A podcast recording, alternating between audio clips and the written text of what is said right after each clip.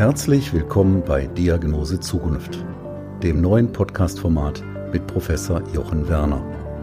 Professor Werner, ärztlicher Direktor der Universitätsmedizin Essen und visionärer Vordenker für das Thema Smart Hospital, ist Ihr Gastgeber und beantwortet alle Fragen rund um die Corona-Krise. Alleine und mit Fachexperten. Seien Sie dabei. Der Podcast mitten aus der größten Metropole Deutschlands. Noch näher dran? Geht nicht. Liebe Zuhörerinnen und Zuhörer, heute ist Mittwoch, der 24. Juni 2020 und ich freue mich ganz besonders auf das Gespräch mit Professor Dr. Christoph Schöbel, Leiter des Schlafmedizinischen Zentrums an der Roland Klinik der Universitätsmedizin Essen. Professor Schöbel besitzt in der Schlafmedizin eine wirklich herausragende Stellung, nicht nur, weil er die erste Professur für Schlaf- und Telemedizin in Deutschland erhielt, seine hohe Expertise wird auch dadurch belegt, dass er Schlafstörungen mit digitalen Mitteln behandelt und auch sonst immer wieder internationale Standards setzt. Ja, lieber Christoph, ich habe mich wirklich gefreut, dass du dich bereit erklärt hast, mir hier einige Fragen zum Thema Telemedizin zu beantworten. Wir kennen uns jetzt einige Zeit, deswegen denke ich, bleiben wir auch beim vertrauten Du. Und zu Beginn möchte ich dich bitten, dass du dich unseren Zuhörerinnen und Zuhörern einmal vorstellst. Ja, mein Name ist Christoph Schöbel. Ich habe jetzt hier in Essen vor gut einem Jahr die deutschlandweit erste Professur für Schlaf- und Telemedizin übernommen bin äh, von Haus aus Internist, habe äh, die Zusatzbezeichnung Kardiologie und Schlafmedizin äh, mitgemacht und meine Ausbildung an der Charité in Berlin absolviert. Ich bin jetzt Leiter vom Schlafmedizinischen Zentrum in der Ruhrland Klinik und äh, dort bearbeiten wir den Bereich Schlafmedizin, integrieren aber dort auch die Telemedizin und wollen das ganze Feld ein wenig voranbringen. Ja, dann sollten wir vielleicht direkt äh, unsere Zuhörer mal mitnehmen. Was verstehst du eigentlich unter Telemedizin? Da gehen ja so viele Begriffe auch durcheinander. Telemedizin, Telemonitoring. Ähm, bitte. Genau. Also wie du schon sagtest, Telemonitoring ist ja nichts anderes, als dass Werte über eine gewisse Distanz übertragen werden. Werte, die ehrlich gesagt, wenn keine menschliche Hand oder eine menschliche Aktion dazu kommt, ehrlich gesagt uns wenig bringen.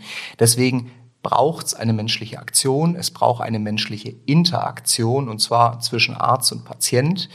Diese Interaktion soll durch telemedizinisch übertragene Daten optimiert werden. Und das ist letztlich auch der Zweck der Telemedizin. Sie soll als zusätzliches Tool zu den bestehenden Patientenpfaden die Versorgung für die Patienten besser machen und gleichzeitig die Chance bieten, dass der Patient mehr auf Augenhöhe mit dem Mediziner interagieren kann. Das heißt, Telemedizin als Selbstzweck gesehen ist witzlos.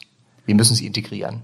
Und äh, was sind so die bekanntesten Beispiele für Telemedizin? Die bekanntesten Beispiele, wenn man in die Publikation guckt, sind natürlich die Nutzung von äh, telemedizinisch übertragenen Daten, um Patienten mit chronischen Erkrankungen möglichst stabil zu halten. Das heißt, wir wollen verhindern, dass akute Verschlechterungen dazu führen, dass Patienten mit chronischen Erkrankungen immer wieder ins Krankenhaus äh, gehen müssen, dort stabilisiert werden, wieder nach Hause gehen und bei der nächsten Verschlechterung wieder ins Krankenhaus gehen. Man nennt das ja Frequent Flyer. Das heißt, das sind die Patienten, die häufig ins Krankenhaus gehen und ehrlich gesagt schon das Krankenhaus als zweites Zuhause haben.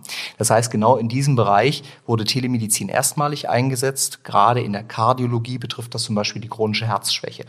Das heißt, dort fanden viele Studien statt, um genau zu gucken, wie stabil sind Patienten zu Hause und auch Daten zu nutzen, um eben frühzeitig die Therapie anzupassen, um solche akuten Verschlechterungen zu verhindern. Ja, das heißt, man muss sich vorstellen, diese Patienten hatten zum Beispiel zu Hause smarte Wagen, die jeden Tag ihr Gewicht gesendet haben, um zu sehen, hey, lagert sich bei denen Wasser in den Beinen ein, was immer ein untrügliches Zeichen dafür ist, dass das Herz wieder schwächer geworden ist und dass man entsprechend die Therapie anpassen muss.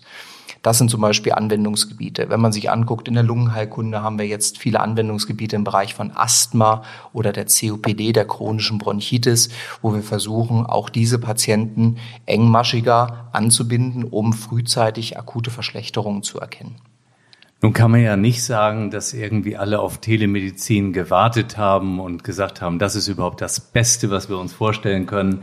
Da gab es ja auch so manche Vorbehalte, aber dann kam Corona. Und Corona hat doch eigentlich einen Schub in die ganze Geschichte gebracht. In der Tat, du sagst es. Durch Corona ist es so, dass viele Patienten, die bei uns regelmäßig angebunden sind zur Kontrolle von ihrer Therapie, die sie aufgrund einer chronischen Erkrankung haben.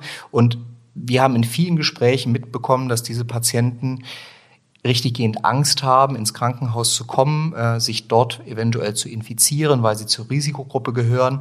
Und wir wissen jetzt auch aus verschiedenen Veröffentlichungen, dass viele Patienten aufgrund dieser Angst eventuell auch nicht gleich auf Symptome reagieren, sondern eher zurückhaltend sind, ehe sie vielleicht in die Klinik gehen. Gleichzeitig muss man sagen, dass man diese Patienten natürlich zum Teil genauso gut versorgen kann, wenn ich intelligenterweise die richtigen Daten im Fernmonitoring mir angucke, mit dem Patienten bespreche und daraus eventuell auch ähm, Veränderungen, Optimierung seiner Therapie ableite. Jawohl. Wenn du sagst bespreche, dann glaube ich, ist es aber richtig zu sagen, dass Telemedizin nicht einfach Videosprechstunde ist. Genau, das ist natürlich der erste Schritt, der jetzt umgesetzt wird und zum Glück und richtigerweise auch umgesetzt wurde. Das heißt, die Kassenärztlichen Vereinigungen haben vom Bundesland zu Bundesland abhängig, diese Videosprechstunde zum Teil auch ad hoc ermöglicht. Das heißt, niedergelassene Ärzte haben jetzt wirklich die Möglichkeit, Videosprechstunden abzurechnen. Das ist natürlich, wie du sagst, nur ein erster Schritt, denn eine Videosprechstunde ermöglicht mir zwar über die Entfernung Kontakt mit dem Patienten aufzunehmen, zu besprechen, was er für Probleme hat und eventuell auch zu versuchen, diese Probleme zu lösen. Spätestens, wenn es aber darum geht, dass ich den Patienten ein bisschen näher untersuchen möchte, dann ist es zum Teil notwendig, den Patienten doch von Angesicht zu Angesicht zu sehen oder ihm eben entsprechende Sensoren zur Verfügung zu stellen, dass er mir Messwerte von zu Hause schicken kann, die mir dann helfen, seine Therapie anzupassen. Nun kann man eigentlich über Telemedizin nicht sprechen, ohne auch über Daten zu sprechen. Es mhm. gibt ja schon ganz, ganz viele Daten aus der Selbstvermessung. Ähm, sind diese dann eigentlich auch medizinisch äh, einsetzbar? Also ehrlich gesagt, wir sind ja immer so ein bisschen neidisch auf die Datenmengen, die da produziert werden. Denn äh, einmal Blutdruck gemessen in der Arztpraxis im Vergleich zum Aktivitätssensor, der wirklich den ganzen Tag vermisst, ist der Patient aktiv, welche Herzfrequenz hat der Patient. Das ist natürlich toll und ich glaube, man könnte diese Daten natürlich sehr gut nutzen und die zu integrieren mit unseren klinischen Daten. Das Riesenproblem ist, dass wir häufig gar nicht genau wissen, was diese Sensorik, die Variables, das heißt die Sensoren, die wir mit uns äh, äh, im Alltag herumtragen, äh, überhaupt wirklich messen. Das heißt, na klar geben die vor, zum Beispiel Schlaf zu vermessen, Aktivität zu vermessen. Äh, aber im Endeffekt sind dahinter immer hinterliegende Algorithmen, die diese Rohdaten auswerten und uns dann ein Ergebnis ausspucken. Das heißt, es ist so eine Art Blackbox. Wir wissen überhaupt nicht, wird wirklich das gemessen, was vorgegeben wird. Und deswegen ist es unbedingt notwendig, bevor wir solche Sachen für unsere Diagnostik und Therapiesteuerung mitverwenden, dass diese Sensorik auch validiert wird. Gegen unseren Goldstandard, wie man das immer so schön sagt. Das heißt, das, was wir gewohnt sind, in der Klinik zu messen. Aber das bedeutet auch, dass, äh, ich sag mal, auch schon chronisch Kranke sich dann nicht nur auf ihre Daten aus diesen ganzen Variables verlassen, sondern das wirklich mit den Ärzten jeweils abgleichen. Genau, das wäre ja schlimm, wenn wir nur Daten behandeln würden. Daten sollen uns immer helfen, die Medizin letztlich besser zu machen. Und die Medizin besteht aus der menschlichen Interaktion. Das heißt, Daten sind immer nur ein Mittel zum Zweck und äh, nur eine Medizin zu steuern aufgrund von Daten ist für mich keine menschliche Medizin. Nun haben wir so oft schon Daten gehört und gerade angesprochen. Und ich kann mir vorstellen, jetzt sagen manche, ja, ist doch klar. Und wo bleibt der Datenschutz? Und wer bekommt noch diese Daten? Sind das meine Daten? Ja, was sagst du dazu? Also wir haben zum Glück hier in Deutschland und Europa eine der besten Datenschutzverordnungen, die DSGVO. Und man muss sagen, alles, was in der Medizin eingesetzt wird, muss diesen Grundsätzen gehorchen, muss also datenschutzkonform sein. Generell ist es ganz, ganz wichtig zu betonen, der Patient ist Herr seiner Daten. Das heißt, er allein entscheidet, was mit diesen Daten passieren darf.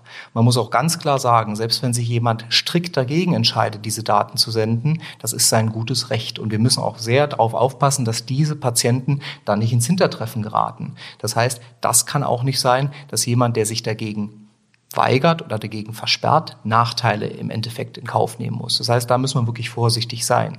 Auf der anderen Seite muss man aber auch sagen, wenn jemand entscheidet, seine Daten US-amerikanischen Unternehmen zur Verfügung zu stellen, wie es die meisten Apps ja mittlerweile machen.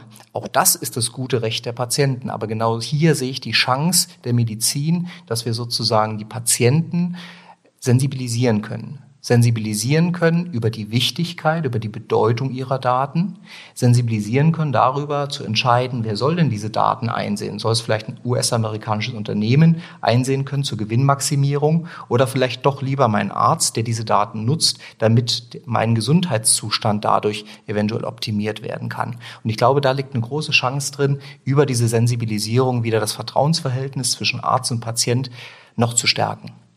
Nun habe ich in diesem Podcast immer wieder auch das Thema Digitalisierung angesprochen, auch wo Deutschland im internationalen Vergleich steht.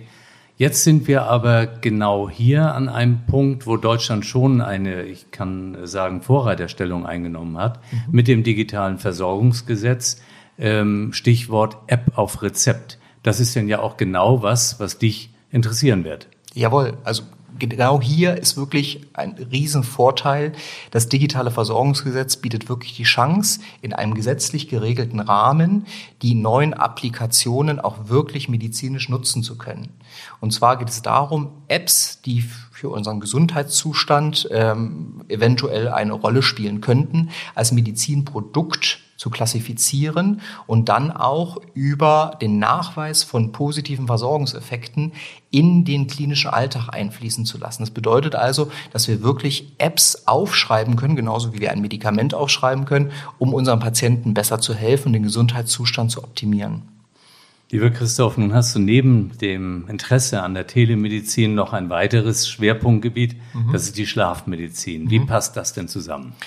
Also einmal passt sehr gut zusammen, dass ich selber gern schlafe, aber generell muss man sagen, Schlafmedizin ist ähm, eine der jüngsten Wissenschaften in der Medizin. Und spätestens, wenn jemand äh, von, äh, von Ihnen, liebe Zuhörer, Zuhörerinnen, schon mal mitbekommen haben, dass man Ein- und Durchschlafstörungen entwickeln kann und dass man nur ein halber Mensch ist, wenn man nicht gut geschlafen hat, spätestens dann erkennen sie auch, wie wichtig eigentlich Schlaf ist. Schlaf macht ein Drittel unseres Lebens aus und ehrlich gesagt, auch wenn Schlafstörungen immer so als unspezifisch bezeichnet werden, sind Schlafstörungen doch häufig einer der ersten Zeichen, dass mit unserer Gesundheit irgendwas nicht richtig in Ordnung ist. Ich sage mal ganz gern, Schlaf ist der Seismograph des Gesundheitszustandes und wir wissen alle, wenn Sie eine stressige Situation im Leben haben oder eine belastende Situation haben, dann schlafen sie auch schlecht. Man muss sagen, diese akuten Schlafstörungen, das ist völlig normal, wenn das in einer stressigen Situation auftritt. Aber wenn das zum dauerhaften Zustand wird und sich auch noch tagsüber auf ihr Befinden, Konzentration und Gedächtnis auswirkt, spätestens dann sollte man auch was dagegen tun.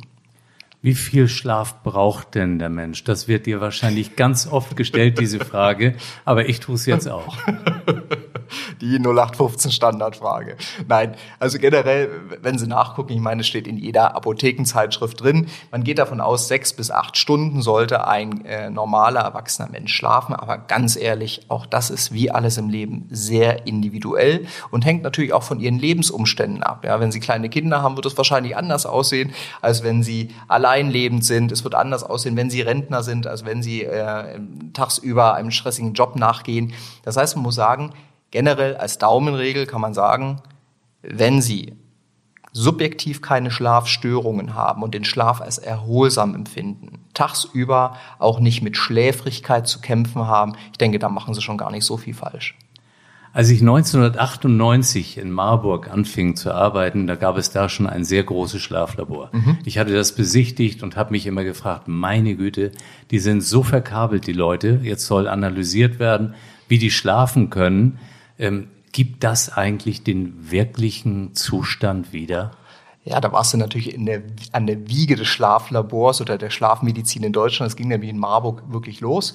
Und man muss natürlich sagen, äh, klar, schon allein der Name Schlaflabor klingt ehrlich gesagt sehr artifiziell und nicht wirklich einladend. Aber du hast recht, aktuell ist das für uns der Goldstandard. Wir kleben 50 Strippen an den Körper dran. Ganz so viele sind es nicht, aber, aber man kommt schon auf so eine gewisse Anzahl an Strippen, die den Schlaf vermessen sollen. Das war die ursprüngliche Idee, wirklich Daten aufzuzeichnen. Und ehrlich gesagt, ist Schlafmedizin deshalb eine der klinischen Gebiete gewesen, wo wir wirklich mit Big Data zu tun hatten. Ja, wir haben letztlich wirklich äh, richtig viele Kabel an den Körper geklebt und haben über Stunden die Signale auf, abgeleitet, die wir dann auch analysiert haben. Ganz klar ist es, du schläfst natürlich im Schlaflabor nicht so gut wie zu Hause. Es ist eine fremde Umgebung, schon allein das äh, ist ein sogenannter Anpassungseffekt. Jeder von uns schläft in einer fremden Umgebung in den ersten Nächten anders als zu Hause. Das ist evolutionär bedingt. Wenn wir Höhlen gewechselt haben, wussten wir auch nicht, welche neuen Tiere oder welche neuen Gefahren in der neuen Höhle auf uns lauern. Aber im Endeffekt äh, muss man sagen, wir wollen ja im Schlaflabor wirklich nur sehen, was passiert im Schlaf.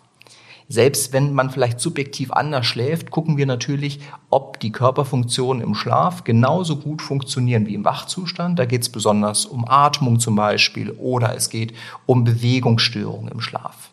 Du hast natürlich recht, den Schlaf wie zu Hause können wir nicht nachstellen. Und deswegen wird es dann auch schwierig, wenn jemand, der an Schlafstörungen leidet, keine körperliche Ursache hat, die wir im Schlaflabor nachweisen können, wird es entsprechend schwieriger, dem Patienten zu helfen. Und hier kann uns wirklich die neue Technik, neue Sensorik, denken Sie an die kontaktarme oder kontaktlose Sensorik, die zu Hause Schlaf vermessen kann, hier kann uns diese Sensorik helfen, denn wir sehen nicht nur das Abbild von ein oder maximal zwei Nächten, wie wir es im Schlaflabor haben, sondern wirklich über eine längere Zeit. Und das eröffnet uns natürlich wirklich die Dynamik des Schlafes. Und das ist ja was Spannendes, ja. Es ist doch nicht nur ein Zustand der Schlaf, sondern es ist ein dynamisches, äh, ein dynamischer Prozess, der sich von Nacht zu Nacht verändert. Das weiß jeder von uns, ja, dass nicht jede Nacht dieselbe ist.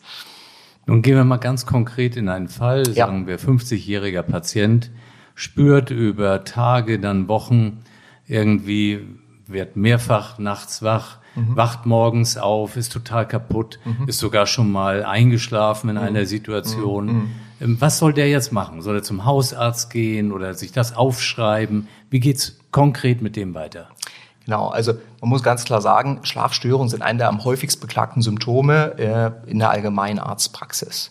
Da kamen jetzt neue Studien von den deutschen Krankenkassen raus. Angeblich bis zu 80 Prozent der Leute, die sie draußen auf der Straße befragen, sagen, dass sie zumindest mal Schlafstörungen hatten. Jetzt muss man ganz klar erstmal abgrenzen, nicht alles davon ist behandlungsbedürftig. Erstmal geht es darum zu gucken, Mensch, ist die Schlafstörung Ausdruck einer anderen zugrunde liegenden Erkrankung? Da muss man sagen, sind zum Beispiel gerade ähm, Hormonstörungen, gerade Schilddrüsenstörungen eine häufige Ursache. Das heißt, erstmal muss man wirklich, wie es auch in der Schulmedizin gelehrt wird, gucken, dass keine organische Ursache dahinter steckt, sprich eine körperliche Ursache. Wenn man das gemacht hat, muss man erstmal gucken, was hat der Patient oder wie verhält er sich bezüglich seines Schlafes? Ja, man nennt das immer die schlafhygienischen Regeln. Ja, klingt alles sehr steril, ist es gar nicht, sondern es geht darum, wie schläft er, in welcher Umgebung schläft er. Ja, also es kann wirklich sein, dass jemand, der ein sensibler Schläfer ist, durch das Fernsehen, was er am Bett hat, was ihm seiner Meinung nach beim Schlafen hilft, dass er dadurch eher gestört wird. Das bedeutet jetzt nicht, dass jeder gleich den Fernseher aus dem Schlafzimmer verbannen muss, aber Leute, die sensibel sind, können auf solche Störungen schon reagieren und deswegen muss man mit diesen Patienten erstmal gucken, geben die ihrem Körper überhaupt den Raum für einen guten Schlaf. Das bedeutet aber auch, dass man so ein bisschen äh, den, die Haltung gegenüber dem Schlaf hinterfragen muss. Gerade Leute, die viel im, Stress, im Beruf gefordert sind, die viel Stress im Beruf haben, die ein hohes Verantwortungsgefühl haben, die sozusagen ihr ganzes Leben lang durchtakten, die kommen häufig in die Teufelsspirale, dass sie letztlich auch ihren Schlaf ganz gern durchtakten möchten. Und das wissen Sie genauso gut wie ich wenn sie versuchen oder wenn sie ihren Körper zwingen zu schlafen, dann tut er alles, bloß nicht ihnen den Gefallen einzuschlafen. Was ist dein Tipp für so eine Nacht? Du sagst, äh, mich hat das früher immer beschäftigt, wenn ich operieren sollte, hatte schlecht geschlafen und da fängst du an zu zählen, mhm. noch vier Stunden, noch drei Stunden. Ja genau gut, das. das macht einen dann ja halb verrückt.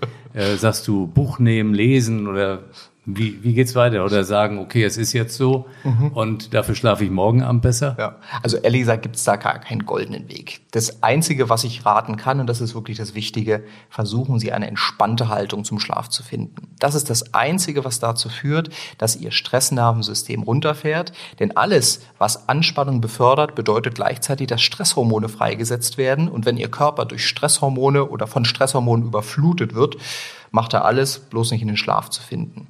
Deswegen ist das Aller, Allerwichtigste, ein entspanntes Verhältnis zum Schlaf zu finden und dadurch letztlich in einen entspannten Zustand zu kommen, der es uns erst ermöglicht, einzuschlafen. Das bedeutet aber dann auch, so wie du es äh, äh in oder wie du es erfahren hattest, wenn man nicht schlafen kann, dass man sich sozusagen wirklich so ein bisschen davon loslöst von dem fixen Gedanken, ich muss jetzt schlafen, sonst bin ich morgen nicht leistungsfähig, weil das führt zu allem bloß nicht zu Schlaf. Und dann kann es eben so ein Buch wenn man jemand ist, der durch ein Buch entsprechend runterkommt, in einen entspannten Zustand kommt, ja, dann kann das eine Lösung sein.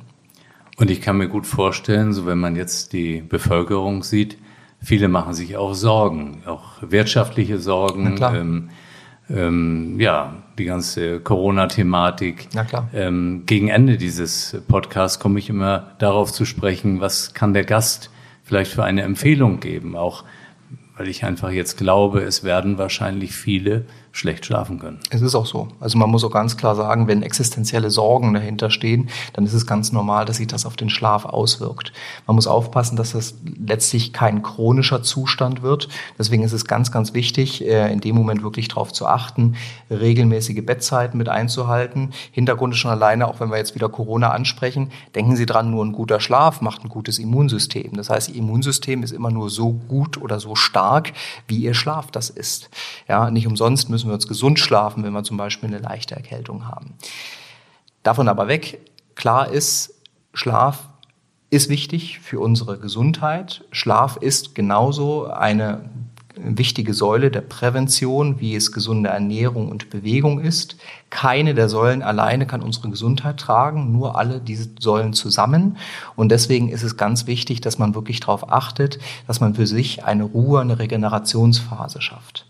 Und deswegen äh, muss man ganz klar sagen, das ist auch das, wo es in der Schlafmedizin hingeht. Wir wollen nicht länger abwarten, bis Leute mit Schlafstörungen kommen, die seit Jahren bestehen, um zu gucken, wie können wir diesen Leuten helfen. Auch hier geht es in Richtung Prävention und das ist sozusagen auch der, die Fahne, die ich hochhalte für die Schlafmedizin. Jetzt kommen wir zum letzten Punkt. Titel des Podcasts ist Diagnose Zukunft. Mhm. Zwei Fragen. Das ja. eine ist, Zukunft hinsichtlich Telemedizin. Mhm. Ja, brauchen wir in einigen Jahren vielleicht weniger Ärzte. Mhm. Und das zweite ist ähm, Schlafvermessung. Mhm. Ähm, wird das eher alltäglich, dass man dann auch morgens schaut, äh, wie habe ich eigentlich geschlafen?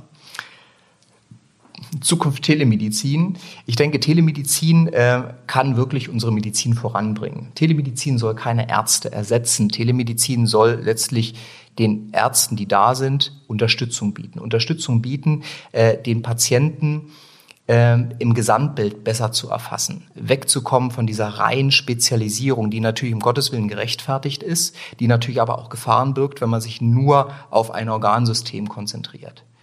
Telemedizin deshalb kann den Patienten zusätzlich ermächtigen, Teil seiner Therapie zu werden. Ja, man nennt das ja Partizipation. Im Endeffekt heißt es nichts anderes, als dass ich mich mit dem Patienten auf Augenhöhe unterhalten möchte. Der Patient soll selbst zum Experten seiner Erkrankung werden, soll selbst hinter seiner Therapie stehen, weil nur dann wird eine Therapie erst gut. Erst wenn der Patient auch davon überzeugt ist.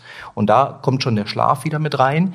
Durch die neue Technik, und das bleibt ein bisschen abzuwarten, ob die Technik, unsere Schlafvermessung wirklich so gut ist, dass sie vielleicht erkennen kann, wann eine Krankheit im Anmarsch ist, erkennen kann, wann sich eine chronische Erkrankung verschlechtert.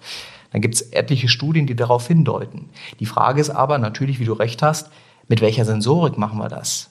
Ist das die Sensorik, die aktuell über die Apps angeboten wird, wo wir gar nicht wissen, was misst das alles? Denn man muss ganz klar sagen, wenn ich schlafgestört bin und mir so eine App runterlade und mich dann zusätzlich auf mein Schlafverhalten noch derart fixiere, dass meine Schlafstörung dadurch noch zunimmt, dann hilft mir diese App überhaupt nichts. Das heißt, wir müssen in der Gesamtheit, in der Bevölkerung, unter den Ärzten, mit dem Patienten zusammen definieren, was ist wirklich wichtig, wo kann uns das hinführen und was kann uns das Ganze bringen. Und im Endeffekt muss ich sagen, Schlaf als auch Telemedizin muss integrativ sein und ist letztlich immer nur ein Teil der Medizin.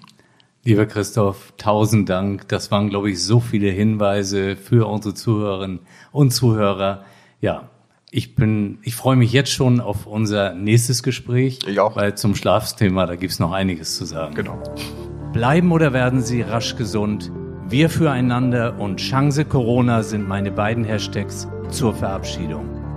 Ihnen und Ihren Lieben alles Gute, Ihr Jochen Werner.